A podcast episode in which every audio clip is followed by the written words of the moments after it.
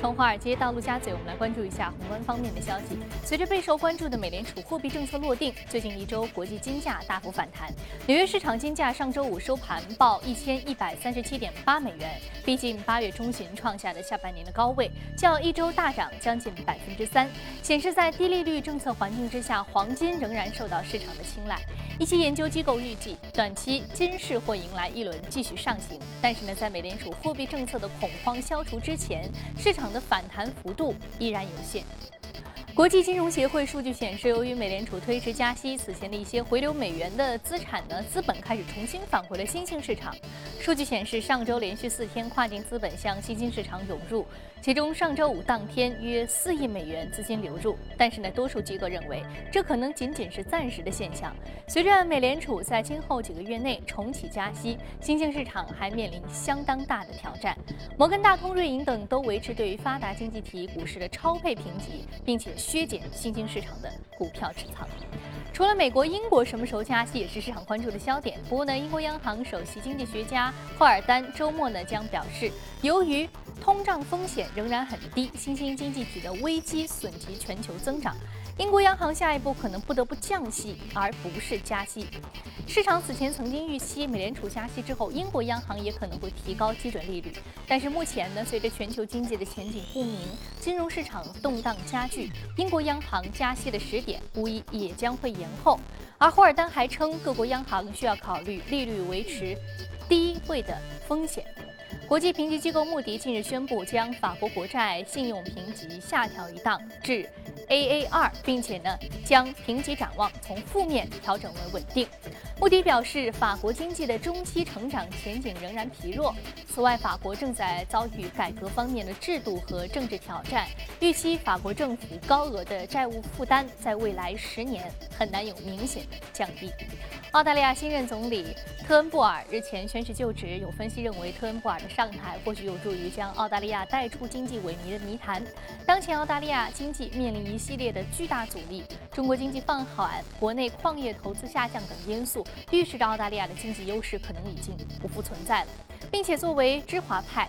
特恩布尔上台也将对于中澳贸易起到极大的推动作用。根据法新社报道，日前全球知名的管理咨询机构发布的《二零一五亚太财富报告》显示，今年亚太地区超级富豪的总财富将超过去年。排名榜首的北美地区的小伙伴呢，成为了全球最富有的群体。去年北美地区超级富豪的总财富为十六点二万亿美元，亚太地区超级富豪的财富总和是十五点八万亿美元。报告预测，中国和印度将成为亚太地区乃至全球财富增长的重要驱动。好，刚刚我们在浏览完了宏观方面的消息啊，接下来我们来看一下美股三大指数上周五的一个表现情况。我们看到是全线下挫的，而且跌幅呢相对还是比较大。道琼斯工业平均指数下跌了百分之一点七四，纳斯达克综合指数收盘下跌百分之一点三六，而最终标准普尔五百指数的收盘的跌幅是百分之一点六一。好，接下来我们马上关注到的是第一财经驻纽约记者格维尔在收盘之后给我们发回的报道。早上，主持人。隔夜是美股在八月份的最后一个交易日，而纵观整个八月，美股也是跟随全球资本市场的跌宕起伏，道指和标普五百指数都有连续五个交易日呈现超过百分之二的涨跌幅，也使得这个八月成为过去。嗯，好的，非常感谢葛维尔。我们看到啊，美联储宣布暂时不加息，没有对于美股市场起到一个我们预期的正面提振作用，反而呢，在公布加息之后是下挫的，而上周五也同样是下挫的。那具体什么原因，我们应该怎么来看？我们在今天的节目当中将和嘉宾首先来聊一聊。好，这里是正在播出的《从华尔街到陆家嘴》，马上进入到今天的节目。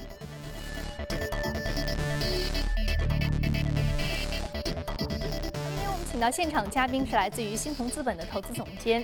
刘伟先生，刘先生早上好。早。嗯，我们看到了一个非常有趣的现象，就是美联储宣布不加息，这对于市场应该是一个信心的正面提振作用。但是我们看到上周五在这个消息一公布的时候，啊。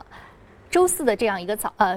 那个收盘 closing bell 的时候，它就已经是出现了一波下挫。那我们看到上周五的收盘也同样是全线下跌，怎么来给我们解释一下这个现象？嗯，我想非常重要的是，这一次美联储的主席耶伦女士，呃，她把这个整个的重心转移到从美国国内的就业和通胀的情况，转移到对于全球的金融市场和全球经济的担心。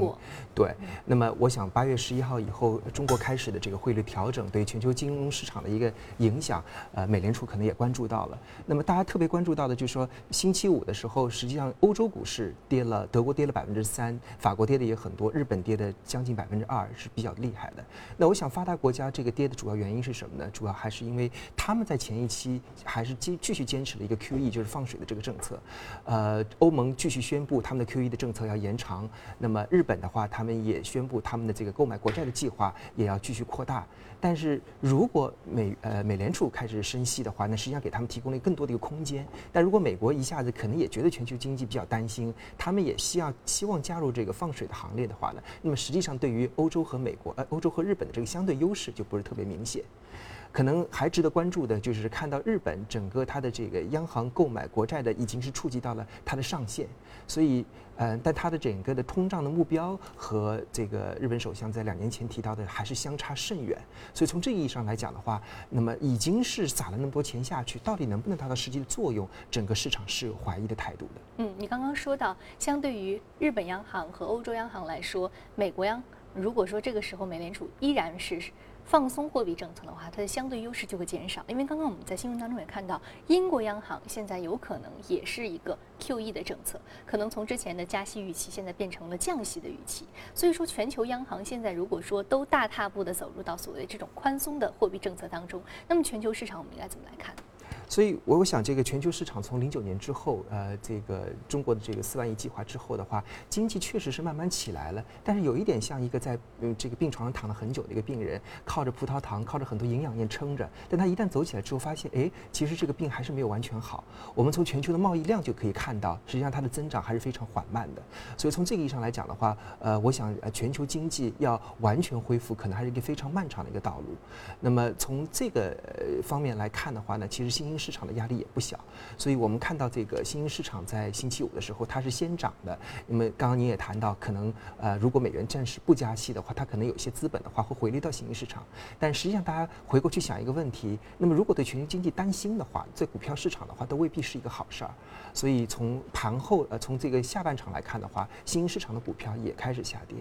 那么对于美国市场来看的话呢，因为美国市场还是一个相对在整个一年是比较呃坚挺的一个市场，但是有一个指标是非常重要的，就是美国的整个它的这个公司的自主的回购率，这个数字在零九年以后已经是四年直线上升的，但是从今年一季度开始以后的话，它开始下降了。也就是说，美国呃相当多的这个利润或者股价的上涨是由于公司回购所产生的。过去三年，这个是个资本再投入完全不产生利润的一种方式，没错，是助推股价。就我用自己的方式把股价给推高了，没错，并不是因为公司的基本面，也并不是因为资本市场的一个买入量。对，嗯，所以从这个意义上来讲的话，如果公司的股价也到了一定的这个呃高度，那么。管理层觉得，哎，这个时候可能并不是一个非常好的一个买入的时候，呃，另外他买入的量已经很大的时候，那他可能就会考虑需要停一停。所以你看，在一季度的话，整个的美国公司的回购量大概同同比降了百分之九以后的话，哎，二季度它就开始出现了一些颓势。那么到三季度，整个全球金融市场出现一些动荡的时候，它的市场就下跌会比较明显。所以从这意义上来讲的话，我个人觉得，呃，这个美国的资本市场来讲的话，它后期还是会有一些压力的。嗯，所以说之前我们说耶伦的这个讲话当中啊，呃，把责任很大一部分责任推给了中国，说美联储不加息是因为关注到中国经济放缓，而事实上美国本身的经济基本面似乎也并没有他们想象或者说他们所表态的那么好，本身在经济上还有一些问题，数据面上可能也存在着一些问题。呃，应该说，美国经济还是说在这一轮里面是相对来讲恢复最快、最健康的，呃，所以全球都在期许它是不是能够呃尽快的走出这个 QE 或者放水的这样过程。但是中国在这个加加入这个呃也是加入了这个需要进一步的宽松政策以后的话，那全球可能会比较担心，中国作为一个第二大经济体，对全球经济贡献最大的一个一个一个经济的贡献度的国家，也开始加入这个行列的时候，那美国可能也需要停一停，想一想。之后会怎么办？嗯，所以说美国先暂缓一步再走的这样一个策略，似乎在你看来也是一个比较合理的选择。是，嗯，但是我们看到，其实它对于全球新兴市场的一个国家的影响力是非常大的，而且呢，新兴市场无论是资本的流进还是流出，对于美国 QE 的这个政策是退出还是继续维持，都是非常的敏感的。因为我们看到上周五，其实呃，在这个消息出了之前，其实市场就已经嗅到了一些端倪，所以新兴市场一些资本又开始回流了。又开始回流到新兴市场。那接下来其实呃，无论是欧洲央行还是日本央行，还说是这个英国央行或者是美国央行，两个不同的货币政策的可能未来的一个走向，对于新兴市场国家来说意味着什么呢？呃，我想整个新兴市场在过去一年当中，应该说它的整个资金回流到这个发达国家量已经非常大了。所以，如果美国的它的货币政策稍微有一些呃加息的进程稍微有一些停缓，跟市场预期来讲没有那么快的话，确实会有些资金会回流。所以，从整个的未来的六到十二个月来看的话，我个人觉得新兴市场，特别有些国家超跌的话呢，反而风险并不是那么大了。而有一些发达国家，我我觉得特别是像美国、日本，它是在前期是涨幅累积比较大。的，而呃，整个货币政策的转向并没有大家想象那么快的情况下，它可能在近期的这个下跌的可能性反而会更大一些。嗯，所以你认为新兴市场的这个下跌的可能性？就不是那么大，不是那么大，因为因为它之前一年的话，已经有大量的资金的话，已经是这个转到发达国家去了。那如果是美国的这个货币政策，呃，它没有大家预期的想象是那么快的话，那么这些政策、这些钱的话，确实会回流到这个新兴市场来一些。而且跌幅大了以后的话，大家也觉得整个这个估值的话，也是有一些价值出来。那么我觉得比较明显的，其实还是香港市场，因为香港市场在呃，它应该说是积累了一些本身自己的一些政治问题，又和中国的联系，它对它的整个的下跌。呃，整个的经济的下下挫的话，还是担心是比较大的，所以它实际上在过去一年的资金的流出是非常大的。嗯，但是我们在八月底以后看到香港市场应该说是最先开始恢复的一个市场。呃，它在过去一周已经有连续三天开始是涨幅的。呃，所以从这个意义上来讲的话，我觉得以它为代表的一些相对本身内部结构的这个经济结构还是不错的。那么前期因为这个担心资金的流向的问题而被错杀，就跌的比较多的市场还是值得关注的。嗯，因为这个资金流向问题，所以说出现大幅下挫的这个市场应该是值得关注的啊。因为我们上周其实上上周我和刘伟先生讨论的就是有关于这个港币是不是该和美元脱钩的这个话题啊。所以说香港市场呢，一方面和内地结合比较紧密，这个经济依赖度比较高；另外一方面呢，和美元又是这个货币货币挂钩的啊。所以说这个市场比较特殊，但是我们看到它这个修复性特别的好，所以类似于这样的市场。是在这一波行情当中值得关注的，尤其是在新兴市场的一些国家当中。没错。嗯，好，非常感谢刘卫先生这一时段给我们带来的一个精彩的点评。那这里是正在播出的《从华尔街到陆家嘴》，我们再来关注一下可以领涨的板块和个股分别是什么。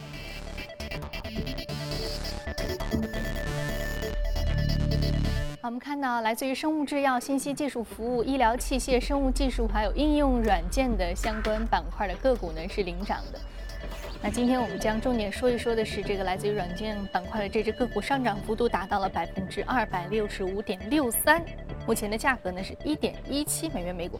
很像是一只仙股，它上涨了将近是这个二百六十多百分之二百六十多，但是目前的这个价格还只有一点一七美元。是，嗯。呃 d a g e s 这个公司呢，它的有一个子公司叫 Gupta，应该说它在美国的整个办公应用领域来讲，还是一个非常呃有名的一个小公司。那么它在这个上周呢，宣布它用这个 HTML 五点零的技术呢，开发的一个移动的这个开发平台，它可以在这个 iPad、在呃手机、在 PC 端的话，能够打通做一些这个移动开发的一些应用。那么这一块来讲呢，虽然说这个技术来讲并不是特别高，但是对于很多企业来讲是非常实际的。那么这个领域呢，可能也是很多大公司所相对忽视的，所以啊，从这个意义上来讲，它开发这个工具以后，市场还是比较看好，呃，股票有非常大的涨幅。嗯，我们看到主要还是受到一个核心技术的一个突破，所以带来的一定的股价的一个异动。好，非常感谢刘伟先生这一时段对于个股还有对于整个宏观背景的一个点评。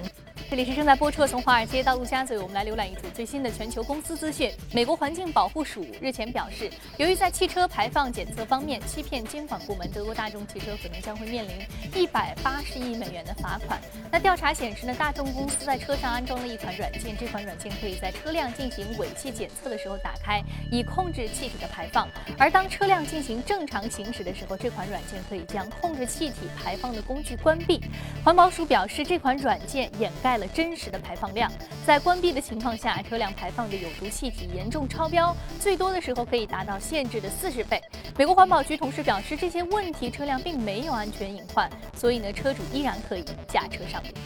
可口可乐也陷入到了麻烦。他们近日收到了美国国税局的通知，其在2007年至2009年期间瞒报收入，积累了33亿美元的额外联邦所得税金。可口可乐方面称，强烈相信美国国税局的评估没有根据。那争议在于转移定价问题，即如何申报来自于海外市场的生产许可、分销、销售、营销和产品的促销收入，并且计划就上述通知向美国税务法院提交诉状。戴姆勒汽车公司日前宣布，计划投资十三13。亿美元以扩大美国阿拉巴马州工厂的产能。该州生产的梅赛德斯奔驰的 SUV，公司计划呢对于一个新的车身车间进行投资，来提升物流和信息技术的系统。预计呢将创造三百个新的工作岗位。随着欧洲有线电视公司 Altice 周宣布呢，上周以一百七十七亿美元收购一家美国的同行。今年呢，全球范围已经达成的特大并购交易总额达到了一点一九万亿美元，创下了历史新高，刷新了一九九九年网络泡沫时期创下的记录。这一并购热潮恰逢历史性的低利率时期，使得企业能够以低廉的成本为大型的交易融资。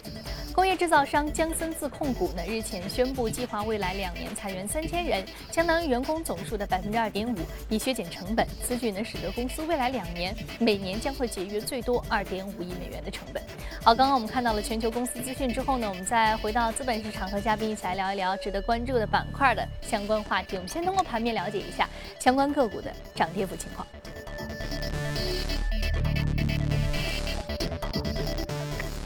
说的是我们都特别熟悉的 IMAX，是属于巨幕影院这样的一个板块，下跌幅度是百分之零点五啊，一个微幅下挫。另外一个呢是来自于网络安全的 Palo Alto Networks，上涨幅度百分之零点三八，是属于这个信息安全板块。我们先来说说 IMAX，IMAX 大家都非常熟悉啊，这两年 IMAX 的这个屏幕的数量在中国是出现了一定的上涨啊，而且整个的这个随着中国前几年电影步入到百亿的时代，现在已经。更大的一个票房的这样一个积累量了，那么整个对于 IMAX 这样一个巨幅影院的需求，目前也是非常的大，所以在中国这个市场的前景是毋庸置疑的。对，嗯，我想您说的非常对，IMAX 是很典型的中国屌丝经济这个升级消费的一个很好的一个概念。那么大家到影院去看电影，一方面是有好的内容，但是 IMAX 这个 3D 的影像效果也也给大家提供了非常好的理由走进电影院。那么从这个方面来看的话，中国整个的电影行业的收入来讲，确实在一三年的时候，才全球也就百分之八的份额。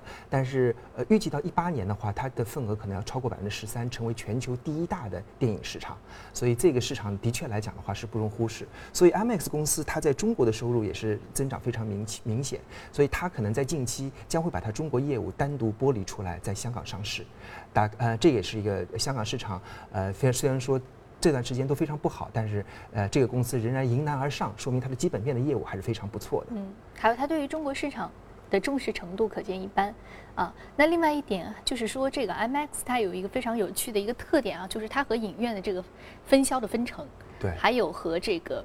嗯制片方。的一个分成，都是 IMAX 它自己本身的一个经营业绩，而且它本身还有这个设备的生产，对不对？是啊，所以说一一边是卖影院，一边是这个影院的每一部电影的一个分成，还有一边又是它这个设备本身，所以它有一个持续的循环盈利。是，您说的非常对。呃，我想 IMAX 公司从一开始的时候就想得非常清楚，那个卖设备呃只是一个一次性的收入，对，它一定要形成一个可持续的收入。所以您会看到它的报表当中，它的卖设备的收入已经是跌到百分之五十以下了。而和票房有关的这些收入的话，已经占到百分之五十一，但是它的利润率会更高，占百分之六十。那其中它两块是非常重要的，一个就是和这个制片方进行一些电影的一些 reformatting，就是一些呃重组，呃达到一个三 D 影像效果。甚至我们可以看到一些老电影开始慢慢搬到了这个影院里面，用 IMAX 形式重新放出来。它通过一个后期制作将 IMAX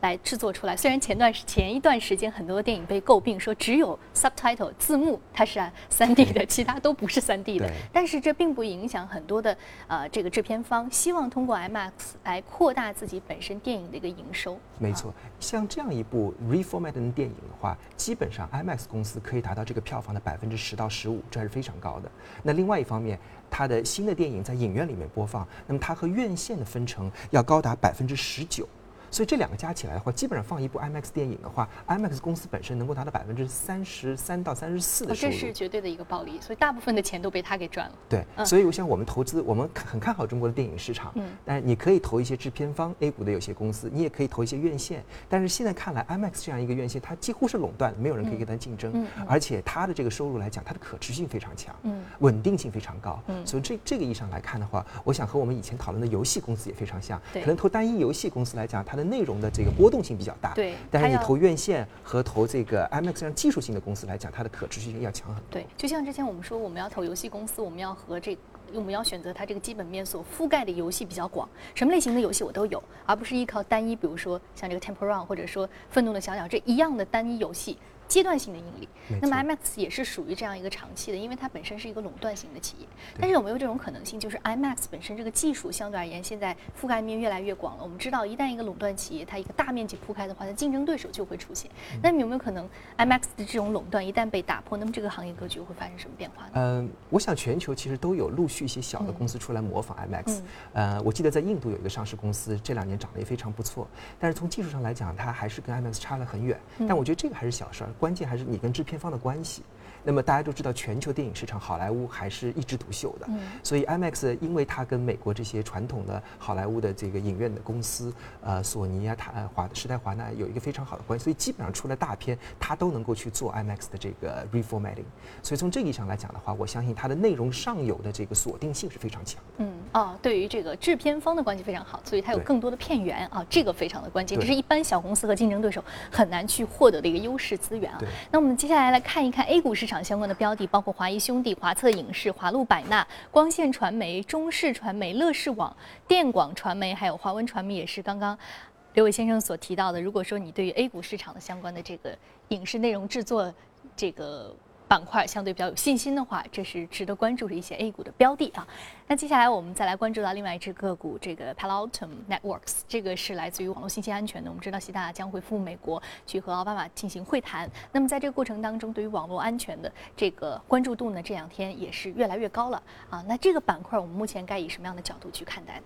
这个板块相对而言呢，它比较 niche，比较比较特殊，比较小。呃，可能很多大的一些这个 IT 的运营商来讲的，以前并不是特别重视。所以在美国来讲的话，专业做信息安全的公司并不是特别多。那么，呃，我想大家可能原来比较熟悉的一个做防火墙的公司叫呃叫 NetScreen，在全球很有名。那他的几个合伙人呢，在零四年的时候出来创立了这个公司 Palo Alto Networks。那他的这个总部就在这个斯坦福大学旁边，所以他有很多跟大的这个美国的科技公司。非常好的关系，呃，所以它的技术背景是非常强的。那它有一个非常呃，这个。呃，非常那个核心的一个产品叫 Wildfire。这个 Wildfire 的它的这个逻辑和一般的这个信息安全的软件不太一样。它呢就说是呃把可疑的文件通过 Cloud 和 APT 的一个结合，放在一个叫沙律的一个结构当中去进行实时的监控。而传统的网络软件呢，可能更多的还是呃对一个网络攻击的事件进行事后的分析。但是当你监测到这个网络攻击的时候，它其实已经发生了，所以是一个事后的一个控制。但是呃 Cloud 这个公司来讲呢，它根据对对企业的一些我们说 CIM，通过它一些社交平台 Facebook，通过一些呃这个共享文件像 Dropbox，不同类型的一些软件，它的数据流进行全程的分析，而且进行多平台的一个呃交叉的一个分析，来得出可能的一些呃信息的这个网络的这个呃安全的问题。所以从这个上来讲，它的技术并不是特别新，但是它把整个的技术做非常可视化，做成多平台的一个运用。所以从这个上来讲的话，嗯，它的这个呃它的。整个的技术还是被非常多的美国的核心客户所接受了。嗯，所以说它这个一个可视化平台，我们说现在一个很多的，比如说像 Airbnb 或者 Nest 这样的公司，它做的一个非常重要的一个产品的体验，就是客户并没有感受到它这个设计师对于一些方便客户环节的一些。呃，设计，而事实上是在事后才会发现，哦，原来这个过程是这么的流畅。所以说，这是不可视化的一些设计，反而是现在一些产品的主流的一个设计观点啊。没错。好，非常嗯。所以您看到这个公司，它其实呃在两年前才百分之八的市场份额，但是它的整个成长的话，每年有百分之五十，而美国整个信息安全的成长才百分之九左右。所以我相信它可能在未来一两年将会成为美国最大的一个信息安全的公司。嗯。同样在 A 股的话，也有一些公司。哎，我们看到现在包括像这个卫士通。浪潮信息、启明星辰、蓝盾股份，还有美亚百科，还有这个绿盟科技啊。特别关注呃，值得关注的呃，启明星辰和绿盟科技这两个公司，我们可以看出的，它的单个员工的这个利润要比整个的这个科技软件的公司的话都要高，基本上可以达到了五万人民币以上。这个就说明信息网络安全它是一个利润非常高，但是人员要求并不是拖的一个行业。所以它不是劳动密集型的，是一个技术密集型的公司。嗯，而且它的客户其实非常分散，它不像有一些专门做金融软件的或者专门做一些行业软件的，它的客户单一。单一客户的比例比较高，所以一旦这个比如说金融市场产生一些这个严打之后，它可能会有单一客户的一些风险。但像这一类公司，它基本上政府的、科技的、金融行业的客户都有，覆盖面广，覆盖面非常广，而且对它来讲，它没有单一客户的风险。所以从这意义上来讲，我觉得在整个软件板块来讲，信息安全虽然说这一周呃有这个事件性的驱动在那里，从长期来讲，我觉得也是非常值得关注的。嗯，单一性的这个虽然是单一性的事件驱动啊，但是我们却看到像相关的公司呢，它本身这个覆盖的行业面比较广，客户的这个来源度也是比较广泛的。这样的一个公司，不是依赖单一客户，或者说它本身的这个信息技术呢，也不是说专注于金融或者专注于医疗这种领域，而是全覆盖的一个安全个股啊，是比较值得关注的。好，非常感谢刘伟先生对于个股还有对于宏观方面一些点评。这里是正在播出的从华尔街到陆家嘴。那今天播出的内容呢，你可以通过我们的官方微信公众号“第一财经资讯”查看。另外，你有什么样的意见和建议，可以通过微信留言。此外，您还可以到荔枝和喜马电台搜索“第一财经”进行收听。